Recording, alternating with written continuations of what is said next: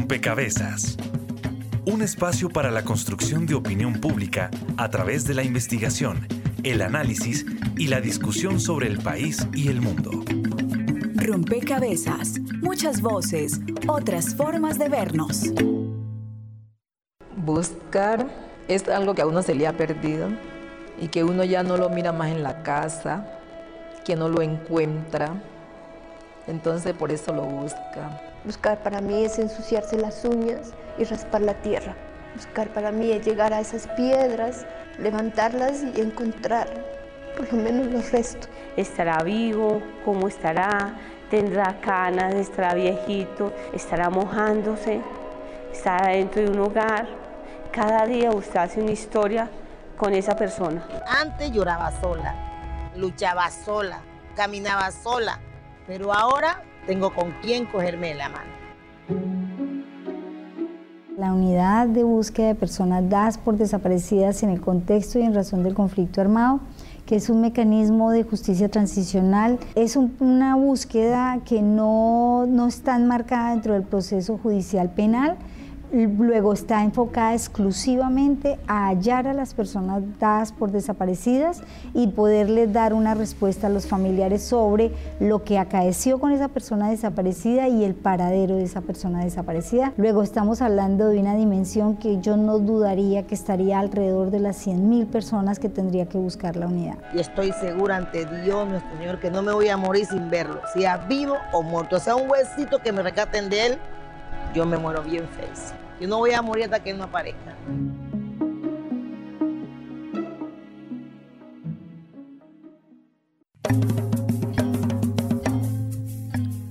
Un saludo a todos los oyentes, a todas las personas que se conectan y sintonizan a esta hora. Rompecabezas, muchas voces, otras formas de vernos. Y hoy le dedicamos este programa a los desaparecidos de nuestro país. Cinco décadas de conflicto dejaron en Colombia más de 7 millones de víctimas, de las cuales más de 60 mil eh, son víctimas de desaparición forzada. Eso según datos del Centro Nacional de Memoria Histórica, pero seguramente este dato no se acerca a la realidad y son aún más. Y, por cada víctima, pues está su familia que también se ve afectada por esta realidad. En Colombia, los departamentos en donde mayoritariamente se ha dado la desaparición forzada son Antioquia, Meta, Valle del Cauca, Cesar, Caquetá y Putumayo. Espacios diversos, fincas, hoteles, ríos, todos, fosas comunes, cementerios, eh, son los que guardan los restos de muchas personas que hoy están siendo buscadas por sus familiares. Y hoy esas personas cuentan quizás con un mecanismo que para muchas se presenta como una oportunidad y es la unidad de búsqueda de personas dadas por desaparecidas, un mecanismo que surge en el marco de la negociación entre el gobierno nacional y las FARC y que se presenta pues como esperanza, ¿no? Como esperanza para encontrar, esperanza para saber ¿no? Para descubrir la verdad y para encontrar también justicia y reparación para las víctimas. Nos centraremos entonces en este rompecabezas, en revisar qué ha pasado luego de esa firma del acuerdo, luego de la, del inicio de la implementación del acuerdo, que ya casi eh, cumple tres años y bueno, qué ha pasado con la unidad, cómo ha avanzado, qué tanto ha logrado en este tiempo y por supuesto ver qué retos se enfrenta en estos eh, años que tiene de vigencia. Y especialmente dedicamos este programa a las más de 80 mil familias colombianas víctimas de este delito que no han cesado en la búsqueda de la verdad y también lo hacemos porque reconocemos en ella su dignidad y reconocemos esa valentía, reconocemos también toda la incidencia que han tenido en el desarrollo de la misma política pública, en el desarrollo de la tipificación de este delito en nuestro país. Y como lo dice Alfredo Molano, pues entendemos que la desaparición forzada tiene un profundo impacto en los familiares, pues al tormento de la ausencia se le añade el dolor de la duda. Así que Rompecabezas dedica este programa a ellos y a ellas. Bienvenidos, estaremos con ustedes quien les habla, Mónica Osorio Aguiar, y hoy en la mesa de trabajo, Daniel Garrido. Hola Mónica, saludamos a todas las personas que nos escuchan a través de Javeriana Estéreo 91.9 FM y los invitamos a que participen con su ficha en este rompecabezas a través de las redes sociales. En Facebook nos encuentran como Rompecabezas Radio y en Twitter como arroba rompecabezas, reemplazando la O por un cero allí. Además de seguir nuestros programas una vez estén subidos a la nube, también ustedes pueden participar con diferentes fichas que llegan y complementan el programa. También aprovechamos para saludar a todas las emisoras que nos permiten llegar a diferentes lugares del territorio nacional. Saludos a nuestras emisoras aliadas. Nos escuchan en Putumayo, Nariño, Valle del Cauca, Caldas, Chocó, Antioquia, Córdoba, Atlántico, Tolima, Los Santanderes y en Bogotá. En todo el país a través de la red de Radio Universitaria de Colombia. En Venezuela por el Instituto Radiofónico Fe y Alegría. En América Latina por la Asociación Latinoamericana de Educación Radiofónica ALER. Y en el mundo entero por javerianaestereo.com y SoundCloud como rompecabezas-programa-radial. Bien, y para construir este rompecabezas, además de ustedes los oyentes que participan en las redes sociales, pues son fundamentales las personas que nos acompañan en la mesa de trabajo. Hoy está con nosotros Luz Marina H. Ella es miembro del Movimiento Nacional de Víctimas de Crímenes de Estado, eh, víctima de desaparición forzada y eh, ha sido una quizás una de las personas que, lleva más años trabajando en este tema y justamente quisiera Luz Marina con usted iniciar contando un poco cómo ha sido ese proceso para que en Colombia se reconozca la desaparición forzada como un delito de lesa humanidad y cómo ha sido pues también esa evolución de la comprensión de este delito en nuestro país. Bueno, muchas gracias. Mi nombre es Luz Marina. Tengo 32 años 11 meses, 3 días de búsqueda de mi compañero Eduardo Lonner Torres, quien fue desaparecido en la ciudad de Bogotá. Las víctimas iniciamos a partir de 1982 portando los retratos de los familiares desaparecidos. Yo antes de ser víctima acompañaba a esos familiares que dieron origen a la Asociación de familiares de detenidos desaparecidos, ASFAES, eh, fundación que se dio en el año 1983. Inicialmente a los familiares se nos trataba de locos y locas.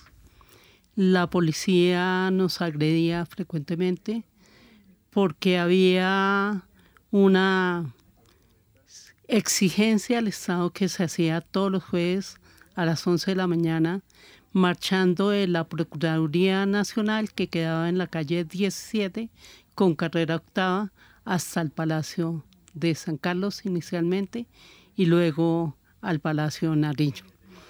Allí Asfaez inició exigiendo ¿sí? que se profiriera una ley que contemplara la desaparición forzada como delito. Luego de 11 intentos en el mes de febrero del año 2000 se profirió la ley en Colombia que tipifica la desaparición forzada como un delito de lesa humanidad. Y se crea allí un organismo por el cual habíamos venido peleando y exigiendo los familiares una comisión nacional de búsqueda de personas desaparecidas. Desafortunadamente, los familiares creímos que esa comisión iba a buscar a nuestros familiares. Y oh sorpresa, el Estado colombiano la reglamentó y le quitó dentro de sus funciones la búsqueda de los familiares. Luego la comisión jamás buscó a los familiares. Hemos tenido un papel relevante, por ejemplo, eliminamos la muerte presunta, que era una exigencia que se hacía a los familiares para que pudieran reclamar las prestaciones sociales o poder eh, decidir sobre los bienes de la persona desaparecida y eliminamos eso y se profirió la ley de ausencia, donde nunca reconocemos que nuestros familiares están muertos. Tenemos la semana del detenido desaparecido, última semana de mayo, y el Día Internacional contra la Desaparición Forzada, que es el 30 de agosto. ASFAES inicialmente cumplió un papel histórico que aquí no podemos desconocer y que tiene que cumplir, porque es la primera organización en Colombia que habló de ese tema. Antes nunca se hablaba del tema de la desaparición. La gente desaparecida antes del año 2000 siempre fue tratada por los organismos de investigación del Estado colombiano como secuestrados.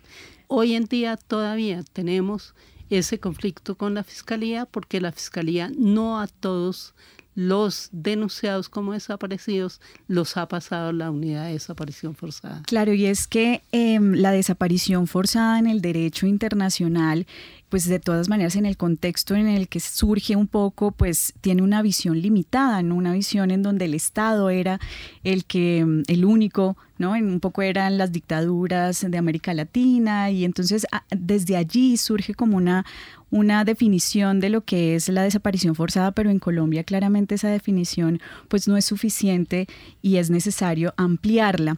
Está con nosotros también aquí en la mesa de trabajo Maritza del Socorro Fuenmayor de la Peña. Ella es subdirectora general de la Unidad de Búsqueda de Personas Dadas por Desaparecidas un mecanismo del sistema integral de justicia em, de, y reparación y garantías de no repetición en nuestro país, producto del acuerdo de paz. Eh, Maritza, ¿cómo se da la discusión en, y, cómo se da un poco también esa conformación y esa concreción de la unidad en este proceso de negociación, ¿no? Y también qué ha significado estar allí y esta unidad que sí tiene como función la búsqueda eh, contraria a la comisión, como usted ya lo señalaba, Luz Marina, pues qué significa también y qué es exactamente la unidad para, para este momento de la historia de nuestro país. Bienvenida a Rompecabezas. Muchas gracias. Eh, eh para todos los presentes y para los que nos están escuchando también. Muchas gracias por estar allí presentes. La unidad, cuando surge ese proceso de, de firma en La Habana, yo creo personalmente que la unidad no hubiera sido posible si no hubiese sido por el apalancamiento y la exigencia real por parte de las familias. Eso es una verdad que hay que reconocer y que nosotros nos quitamos el sombrero realmente porque sin las familias nosotros no existimos, nuestra razón de ser. De hecho, son las familias. Nosotros existimos por ellos. Y, en esa lógica, nosotros nos montamos en la búsqueda qué están haciendo las familias. Eso es como lo primero que, que hay que, por lo menos, tener presente y lo que pasó en esa primera eh, surgimiento de cuando se dio el arranque de la unidad. Eso es lo primero. Lo otro es que efectivamente participar de ese proceso de estar en el marco de un sistema con entidades que tienen un carácter que también buscan, pero que nosotros tenemos una búsqueda muy particular. Y eso es lo que nos hace específico, es que nuestra búsqueda no es judicial. Nosotros tenemos una búsqueda extrajudicial y además de carácter humanitario. Y en esa lógica lo humanitario se relaciona y tiene una, una apuesta muy, muy, muy cercana a lo que dije inicialmente, que nosotros nacimos a la luz del apalancamiento y de la fuerza y de la apuesta de las familias porque efectivamente se hiciera visible su búsqueda y es en ese marco que nos convertimos en una unidad de carácter humanitario. Mm, ya van tres años y nosotros estamos, creo, en ese ejercicio de hacernos conocer, de generar confianza a las familias para que las familias reconozcan en que, nosotros existimos por ellos y que en esa medida ellos son los actores principales de la búsqueda. Para nosotros eso es lo más importante y es allí en donde hemos iniciado el trabajo durante estos tres años, definitivamente. A través de las redes sociales quisimos ver cuál era la percepción y el conocimiento de nuestros usuarios precisamente sobre la unidad de búsqueda de personas dadas por desaparecidas. Les preguntamos en Twitter, La unidad de búsqueda de personas dadas por desaparecidas adelanta un proceso de búsqueda penal, 5%, humanitaria y extrajudicial 68% o ambas 27%.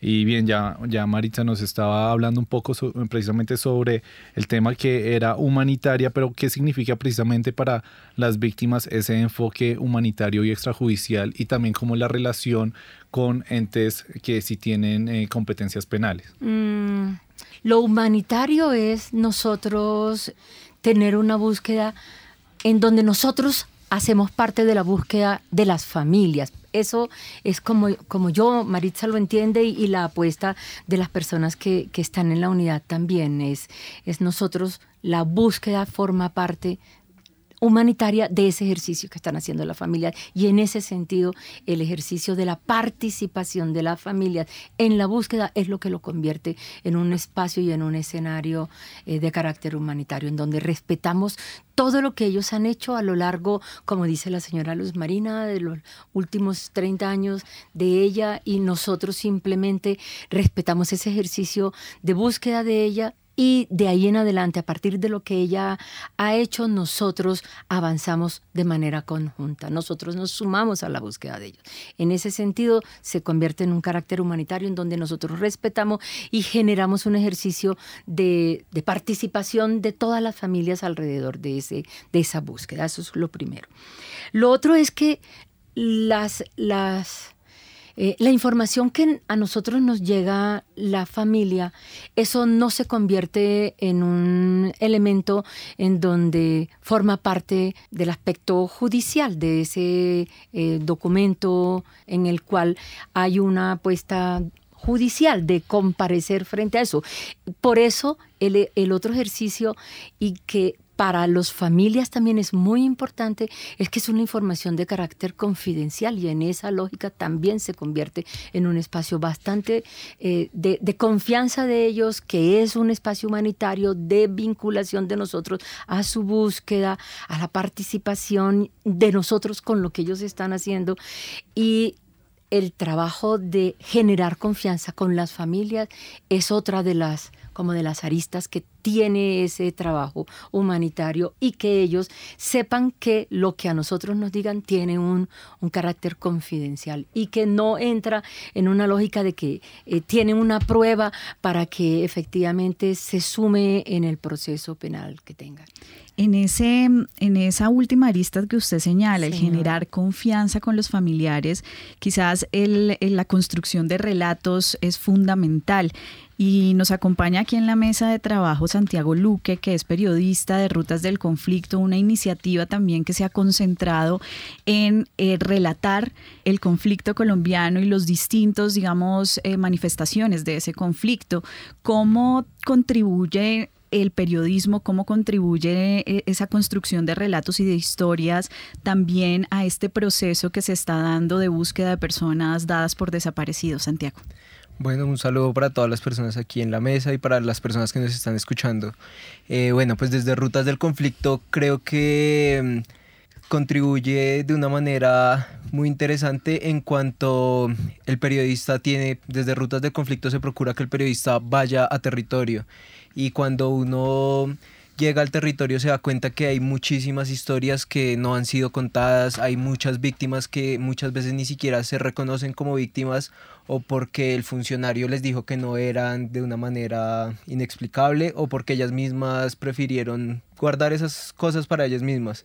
Entonces cuando uno llega se da cuenta que hay muchísimas historias eh, sobre desaparición forzada que que están ahí y que se puede contribuir desde esas historias que uno encuentra, por ejemplo, no sé, en Ríos de Vida y Muerte, que es uno de los pues el proyecto más importante, podríamos decir, en cuanto a desaparición forzada. Están las historias, por ejemplo, de los bomberos que, que veían bajar los cuerpos por los ríos y entonces tienen las minutas de 20 años viendo bajar cuerpos en donde detallaban el cuerpo. Tal vez muchas veces no los recogían por, porque la fiscalía les podía decir que ellos estaban interfiriendo en algo, pero ellos sí tienen las minutas aún. Están eh, una mujer que vive al lado del río y también todas las mañanas veía bajar los cuerpos, esto es, específicamente en el río Cauca, porque Ríos de Vida y Muerte está en los dos ríos, en, en, el río Magdalena y en el río Cauca. Entonces, pues estas historias a veces uno como periodista siente que no que uno muchas veces no las encuentra sino vaya al territorio y empieza a preguntar creo que ese es como uno de los grandes aportes que también desde el periodismo le podemos dar al tema y seguramente el carácter humanitario y extrajudicial de la unidad también facilita que quienes tienen historias y tienen información sobre desaparición forzada pues tengan más tranquilidad de hablar, ¿no? Cuando hay una vinculación judicial, cuando mi testimonio se vuelve en un testimonio que al final va a ser usado para probar si alguien es o no responsable de, seguramente hay más temor. Este carácter extrajudicial, este carácter humanitario seguramente va a permitir que muchos testimonios lleguen a la unidad para revelar la verdad sobre la desaparición forzada. Vamos a escuchar las voces de familiares de desaparición forzada que nos cuentan sus historias, pero también esas expectativas que tienen con relación a la unidad de búsqueda de personas dadas por desaparecidas. José Antonio Cruz Castro eh, compartimos con él por última vez el 16 de julio del 2002 este es el relato de Olga Lucía Cruz Castro, una de las tantas hermanas que busca a José Antonio. Con el cultivo de palma llegaron todos los problemas. El delito de José Antonio fue hacerse respetar su vía pública que del Toro conduce al río Metica pasando por hoy en día Himalaya. Eh, la persona que adquirió esta finca para sembrar palma desvió la vía de uso público dos kilómetros al norte y la privatizó. Tras una batalla legal que no tuvo fruto, además vino la desaparición de José Antonio. Amenazas y hostigamientos en contra de sus familiares eran frecuentes. Ya son 17 años sin tener noticia alguna de uno de los Cruz Castro. Las expectativas son poder que al fin se encuentre, ya que la unidad de búsqueda es de carácter humanitario y pues la idea y la esperanza es que al lado de encontrar a José Antonio se puedan encontrar todas las personas que están sometidas a desaparición forzada.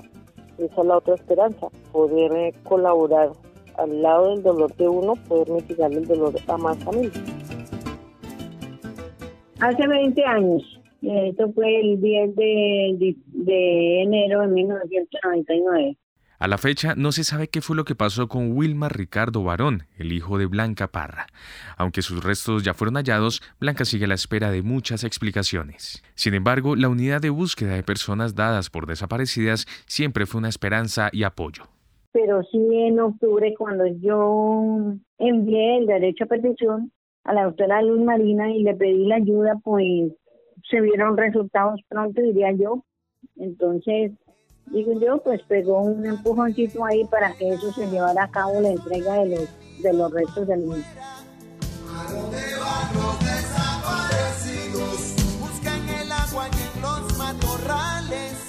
Marta Inés Oviedo, directora de la Asociación de Desaparecidos Forzadamente por el Apoyo Mutuo Familiares Colombia, vio por última vez a su abuelo el 5 de septiembre de 1984 en Puerto Boyacá. A raíz de que mi madre, que fue hija única, se dedicó a buscarlo en el año 2005 ellos crean otra organización, Familiares Colombia, se separan de AFADES y crean otra organización. Y ahí comienzo yo a hacer trabajo voluntario. Con la firma del acuerdo de paz llegaron las esperanzas para las víctimas del conflicto armado en Colombia. Hay demasiadas expectativas sobre, sobre, sobre la ley y muchas esperanzas. La gente espera que sí se pueda. De parte de la unidad de búsqueda, pues uno dice, eh, sí se han demorado en la implementación, sí les han recortado el recurso, económico, eh, ha sido difícil, pero hay otras cosas de, de, las cuales la, la, comunidad, las víctimas se vienen dando cuenta del despilfarro de dineros,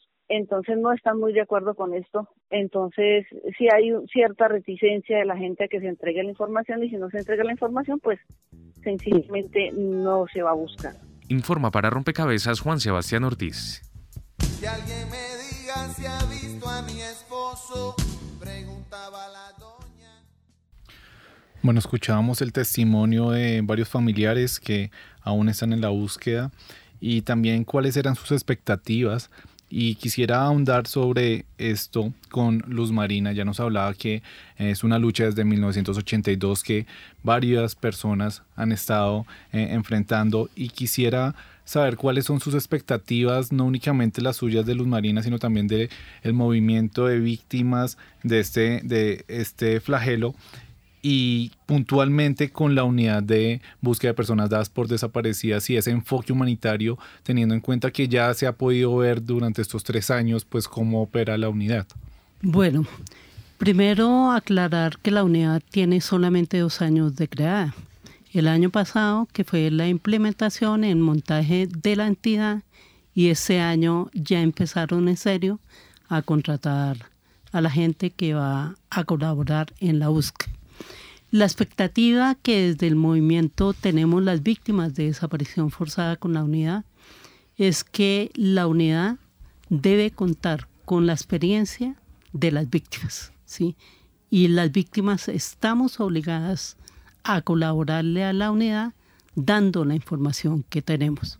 Sin embargo, yo me hago una pregunta.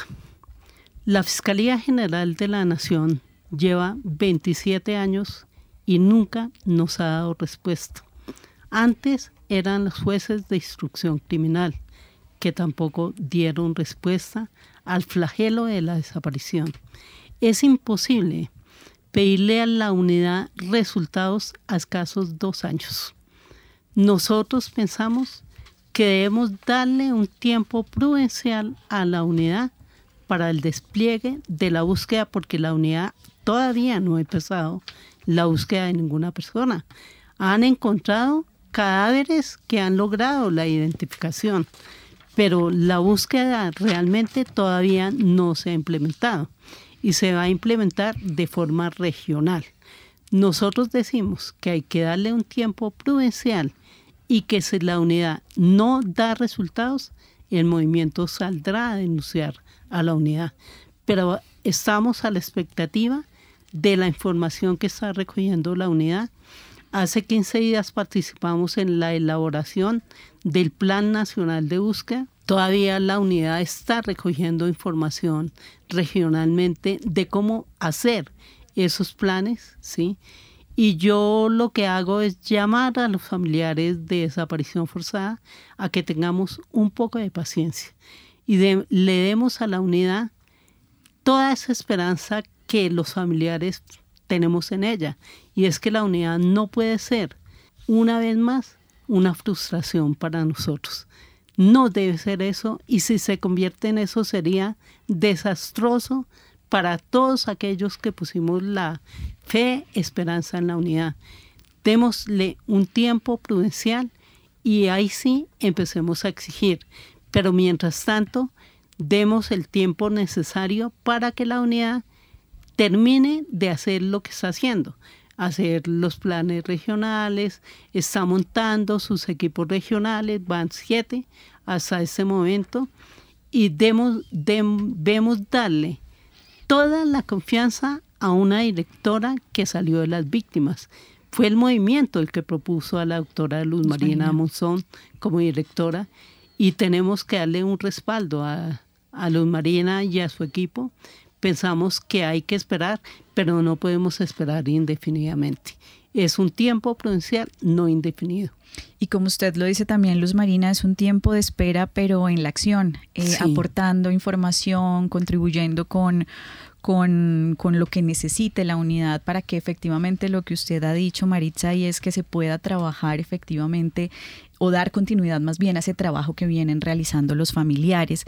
Yo ahí quisiera aprovechar este momento para, para darle la oportunidad a la unidad en voz de Maritza de contarnos un poco cómo han sido estos dos años concretamente de trabajo, qué se ha venido haciendo, cuáles han sido esos avances em, como para que los oyentes también sepan pues en qué, en qué está la unidad, tal como lo decía eh, Luz Marina, es decir, está haciendo, dejemos que avance, pero ¿qué, ¿qué, ha pasado en estos años? Sí, las precisiones son oportunas y, y son importantes de hacer. Efectivamente, salir y nacer en el marco de la firma del acuerdo en diciembre de 2016 llevó que a la doctora Luz Marina se posicionara posteriormente el año, pasado. Y solo hasta junio de este año fue que se inició la vinculación más fuerte de todos los equipos en territorio, tal como lo dice la señora Luz Marina. Em, y aquí la precisión, van 10 equipos territoriales que ya están andando en, en cada uno de los espacios. Estamos en Barranquilla, en Cincelejo, en Cúcuta, en Barranca Bermeja, en Villavicencio, en San José del Guaviare, en Puerto Azuis, en Cali, en Río Negro y en Apartado ya hay 10. Y creemos que la, apuesta es que finalizando el año ya podamos tener los otros siete equipos, que de hecho ya estamos en ese ejercicio de vinculaciones y vamos a tener sedes en Arauca, en Florencia, en Yopal, en Montería, en Quibdó, en Ibagué y en Bogotá. Y además, en Barranquilla tenemos unos satélites que si bien no es la sede central, por la magnitud de la sede vamos a tener satélites en Cesar y en Valledupar y en Cali vamos a tener tres satélites en Buenaventura, Popayán y Pasto y en Barranca vamos a tener el satélite de la Dorada. De tal suerte que hasta lo que estamos haciendo en lógica de sedes de los equipos territoriales tenemos una cobertura que a nosotros nos gustaría fuera mucho más desplegada, no porque a nosotros nos parece que es importante tener presencia como sistema también en la lógica de que si está la JEP y si está la CEF, pues nosotros también vamos de la mano como sistema caminando. Y en lógica de ese mapeo que hemos visto con la jefa eh, en oficinas y vemos que tenemos presencia, así no sea con sedes puntuales en 24 departamentos del país y sentimos que esa es una forma de acercarnos a la familia, de estar allí, porque lo que nosotros hacemos y las solicitudes que nos llegan, si bien nos llegan aquí a la oficina de la carrera 13, allá es donde nos tocan la puerta y nos dicen, hola Angélica, hola Juliana, acá estoy, necesito que me ayuden. Y solamente con que las personas llegan se genera un movimiento fuertísimo que nosotros creemos que es muy poco lo que hacemos y cuando empezamos a darnos cuenta lo que hemos hecho en estos seis, cuatro, cinco meses que llevamos es una cosa impresionante. Por ejemplo, el trabajo que se está haciendo con el Plan Nacional de Búsqueda es una cosa increíble la cantidad de familias, de víctimas, de entidades, todo el relacionamiento que estamos haciendo. Hoy se está haciendo, por ejemplo, el encuentro con familias en exilio. Nosotros sentimos que las familias que están por fuera, ese también es un espacio del territorio colombiano que les tocó huir porque no podían y allá llegamos nosotros. Y ellos están hoy reunidos en estos momentos, están en reunión con la dificultad de horarios, de lo que eso significa Mañana va a ser en otro encuentro y con eso terminamos y vamos a tener un encuentro hacia finales de noviembre donde ponemos en consideración y les contamos lo todas las cosas que salieron en todos los encuentros eh, que se hicieron para la construcción de estas grandes líneas de cuáles son las dificultades que nosotros tenemos para dar una respuesta, para encontrar y saber qué fue lo que le pasó a la persona, porque es que la persona dice, se fue hoy y yo quiero que llegue y esa es la apuesta, que la persona sepa qué le pasó y dónde está. Y, nosotros sabemos que, que muchas veces nos vamos a quedar sin la respuesta, pero que nosotros podamos contribuir a que lo que hagamos le alivie el sufrimiento a las personas. Y esa es la, la, apuesta. Hay siete planes regionales andando y en esa apuesta es una solicitud individual con otra persona que hizo otra solicitud, dos familias con otra, con otra, se generó una pregunta colectiva y dijeron, bueno, ¿y aquí qué pasó? Y se armaron planes regionales y en esa es la lógica de, avanzar, eh, no en respuestas que nosotros digamos le vamos a dar una respuesta colectiva, pero sí vamos a hacer una búsqueda de una manera mucho más organizada de lo que hasta el momento el Estado nunca había hecho, porque es que el Estado nunca se había preguntado dónde están las personas. Entonces nosotros tenemos esa responsabilidad, ese compromiso y esa obligación de hacerlo, porque si no, ella tiene toda la razón. Nos tienen que pedir las cuentas y decir, bueno, ustedes qué es lo que están haciendo y tienen que tener, mejor dicho, tienen la obligación de hacerlo y de decirle unidad de búsqueda rendamos cuenta y aquí a ver qué es lo que está pasando y cuántas personas hay, cuántas solicitudes, a cuántas se les han dado respuesta. Y esa es la importancia. Nosotros no vamos a decirle pasado mañana y ella tiene toda la razón. No vamos a decirle, mire, eh, su ser querido eh, pasó esto y esto, pero con que nosotros nos acerquemos a ello, con eso vamos a contribuir a aliviar el sufrimiento y las personas van a ir cerrando en lo posible esos duelos que están abiertos y que nosotros no tenemos ni idea de la magnitud de lo que eso significa en un ser humano y, y que este país está lleno de 100.000 seres humanos que están preguntando dónde están sus seres queridos. Bueno, entonces hay un despliegue eh, en el territorio nacional, hay ya planes, hay un plan nacional de búsqueda, hay también unos planes regionales que están en desarrollo y por supuesto está este diálogo, este acercamiento, esta articulación con los movimientos de víctimas, con las organizaciones acompañantes a esos movimientos de víctimas en territorio en lo que va digamos, de, activa la unidad de búsqueda de personas dadas por desaparecidas. Vamos a entrar al terreno de, los retos, ¿no? Eh, Daniel. Sí, precisamente continuando hablando sobre el, reto que es el, el, tiempo, el tiempo mismo, le preguntamos a nuestros usuarios, ¿cree usted que el periodo de 20 años de vigencia que tiene la unidad de búsqueda de personas dadas por desaparecidas es suficiente para encontrar a todos los desaparecidos del país? Sí, 23%, no, 77%. Y bueno, en ese sentido, ya que estamos hablando de todo el tiempo que lleva a implementar algo, eh, quisiera preguntarle, Maritza, ¿cómo ven ustedes este tiempo, este periodo y qué pasa precisamente después de esos 20 años?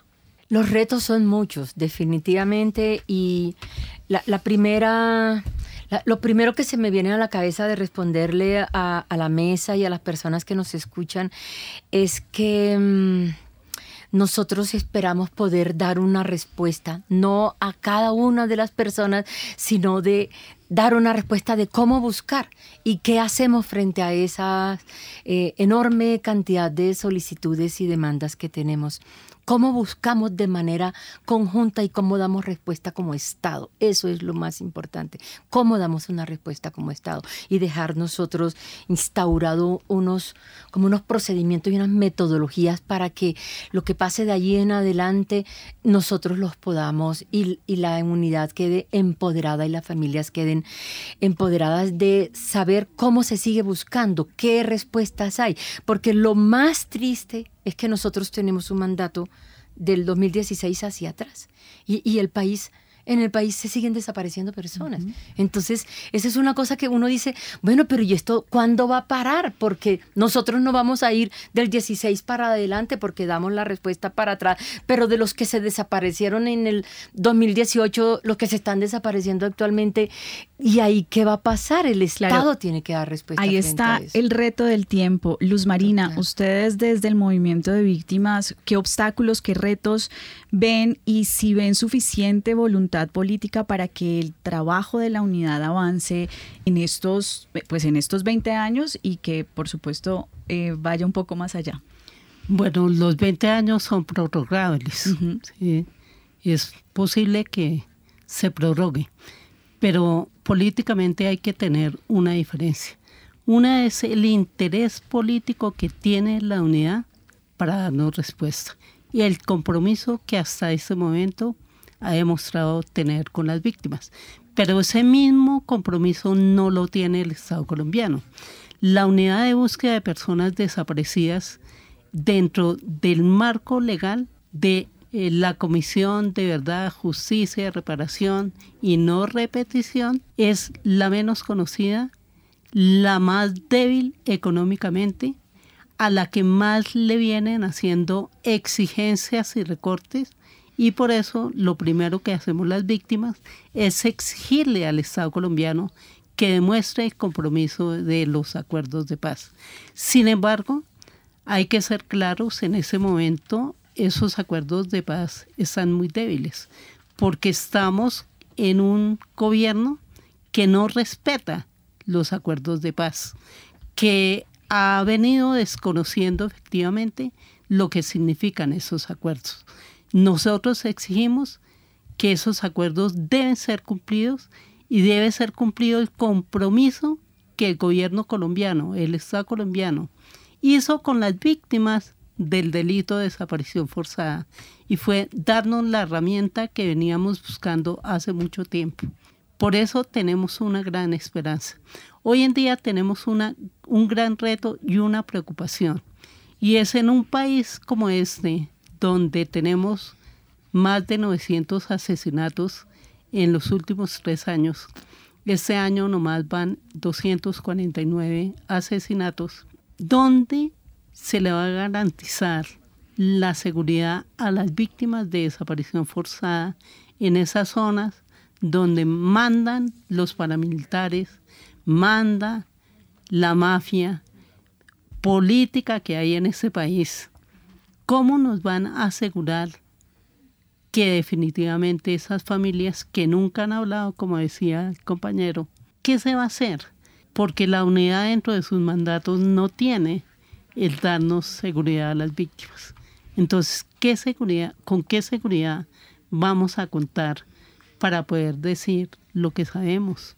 Hay regiones del país donde todavía la gente no puede hablar porque si habla la mata.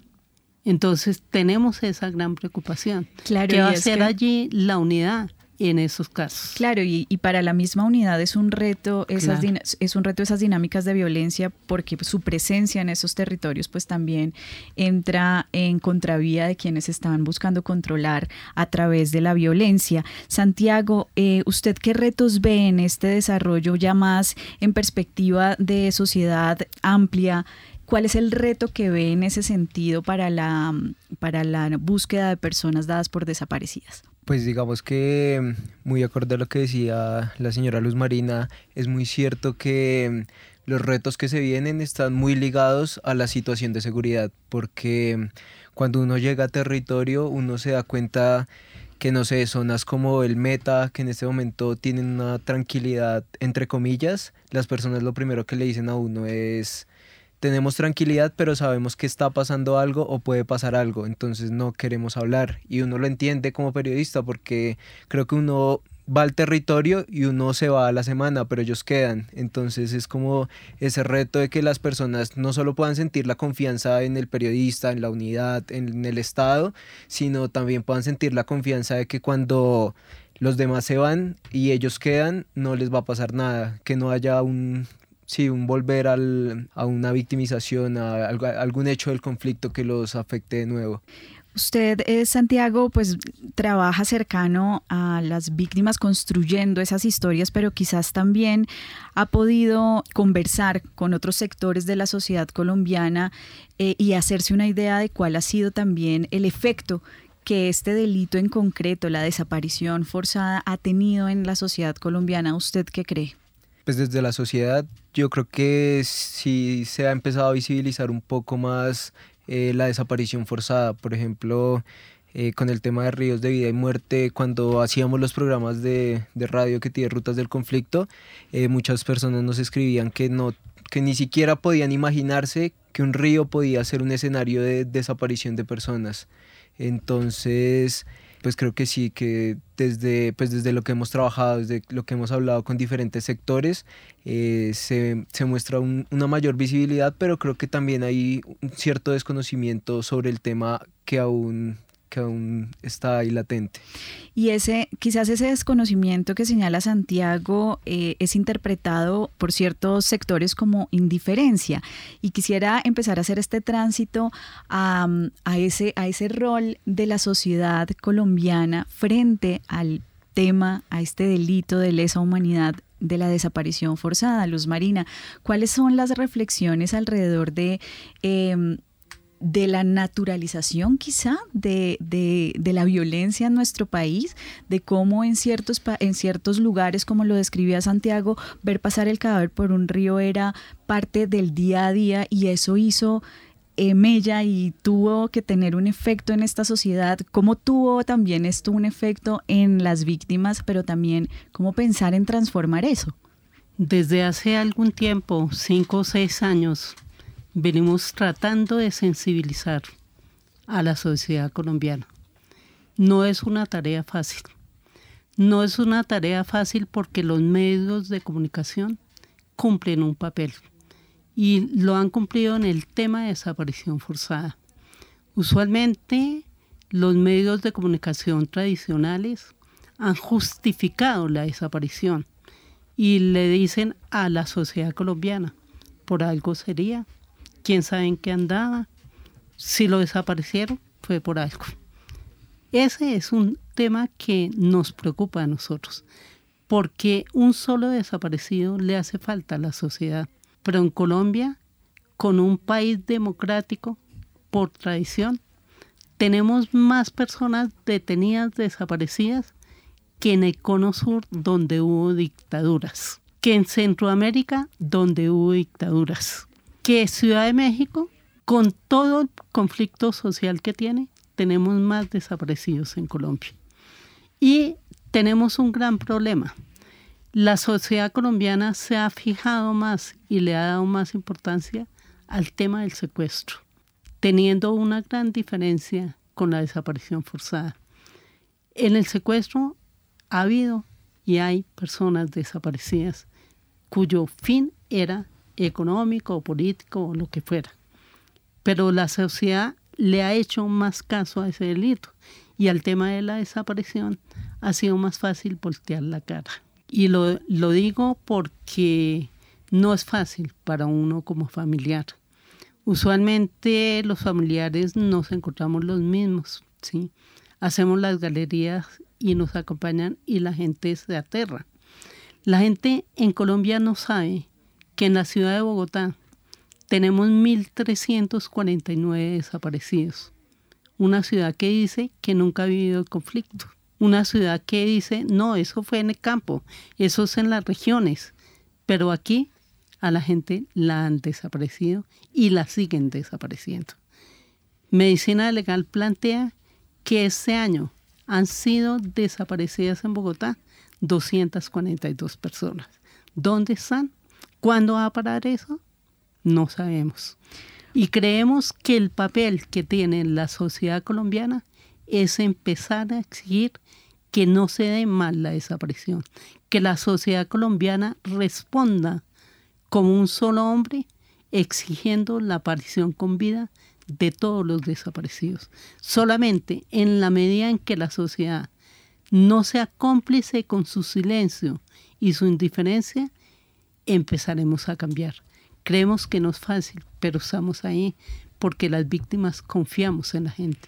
Confiamos pues, y tenemos esperanzas. Luz Marina, tenemos una oportunidad en, esta, en este contexto, en esta coyuntura, para efectivamente lograr que la sociedad colombiana adquiera más conciencia sobre la historia, sobre lo que ha pasado en el conflicto colombiano. Y los invito ahora a escuchar justamente a, esa ciudadanía que consulta rompecabezas y a la que le preguntamos sobre justamente qué cree que, o cuál cree que es eh, la importancia para la sociedad colombiana de encontrar a los desaparecidos.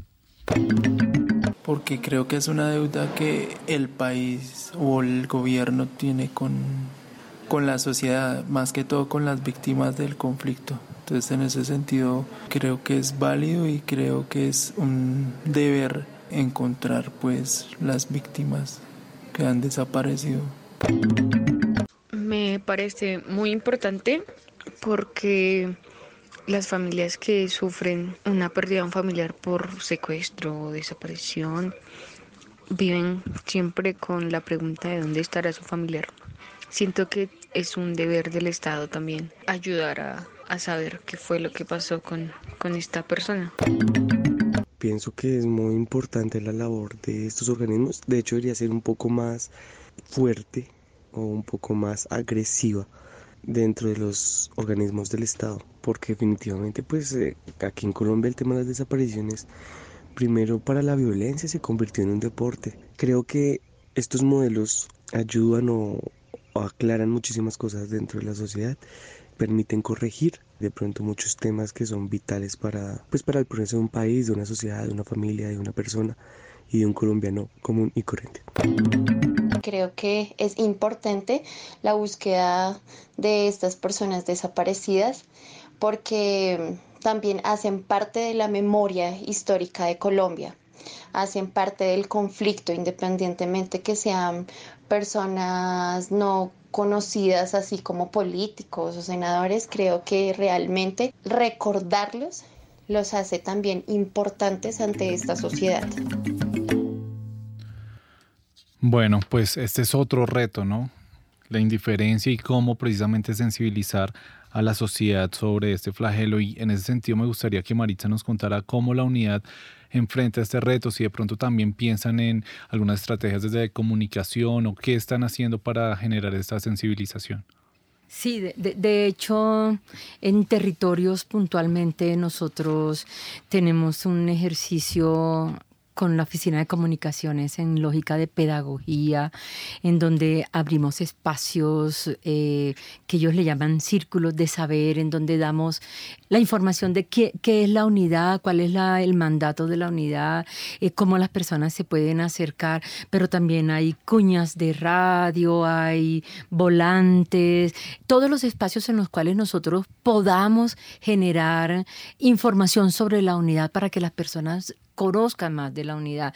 De hecho, esa es como la, primera parte de lo que hemos hecho hasta es darnos a conocer para que las personas eh, no sientan más miedo. Definitivamente parte de la cosa es que las familias simplemente no se sigan sintiendo solos, porque esa búsqueda no debe ser sola. Esa es una búsqueda en la que todos debemos estar y la unidad garantizarles el derecho a que ellos conozcan la verdad. Y esa es la apuesta principal de, de lo que hemos estado haciendo ahorita y como lo que de aquí en adelante nos abre el camino de qué es lo que tenemos que seguir haciendo realmente. Y precisamente pues esa indiferencia tal vez de la sociedad contrasta con la valentía de, de los familiares. y escuchemos otra nota de rompecabezas precisamente sobre el trabajo en conjunto entre familiares y unidad.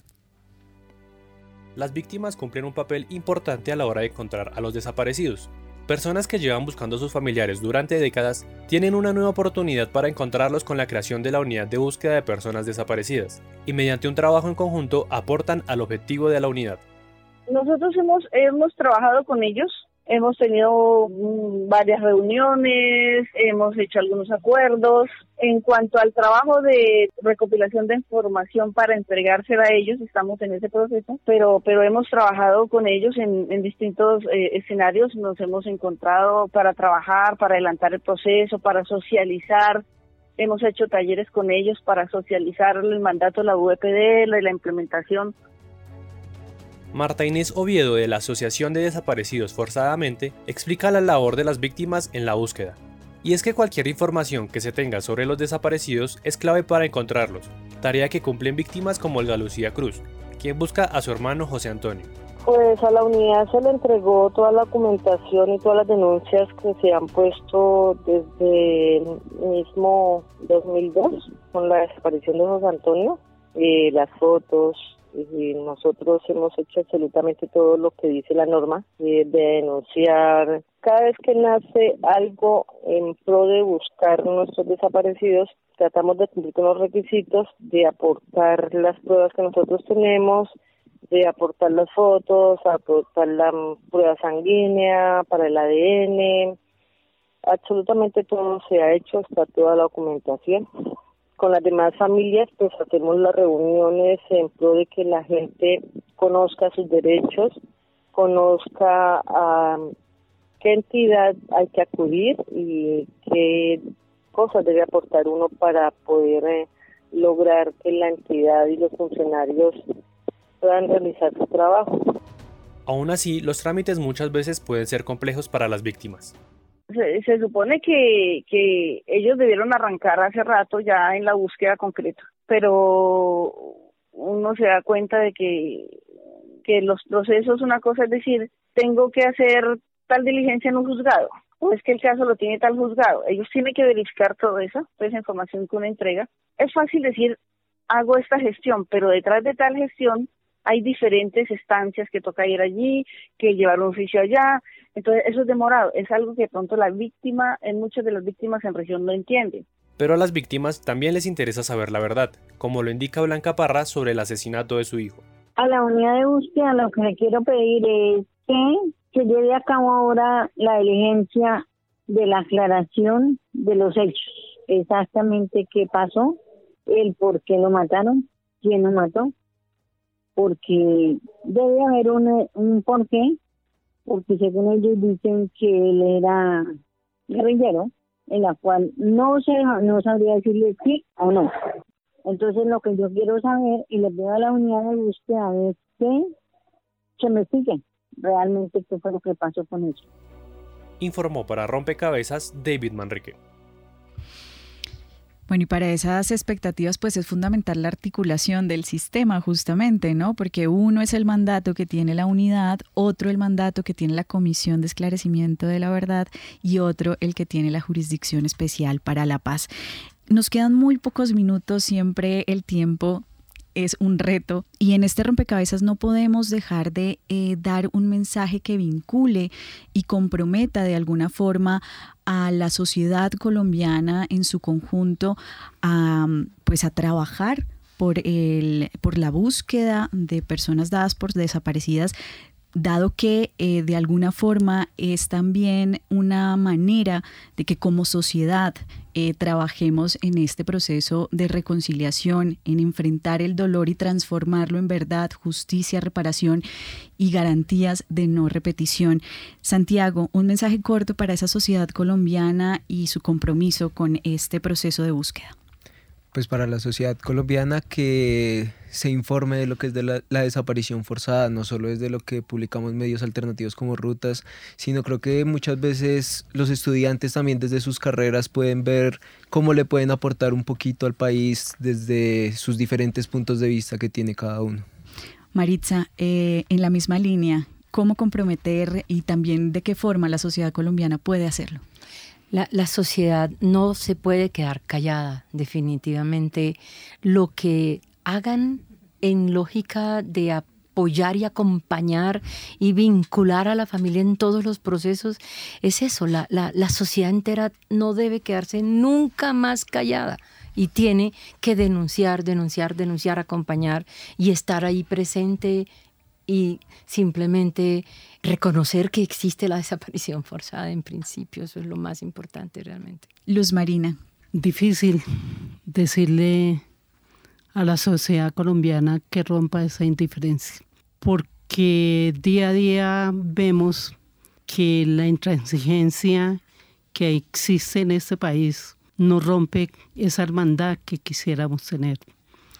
Yo el llamado que le hago a la sociedad colombiana es que si estamos definitivamente comprometidos en construir un país diferente, la sociedad no puede permitir que nunca más haya desaparecidos, que nunca más debemos guardar silencio frente a este delito que es un delito atroz de lesa humanidad.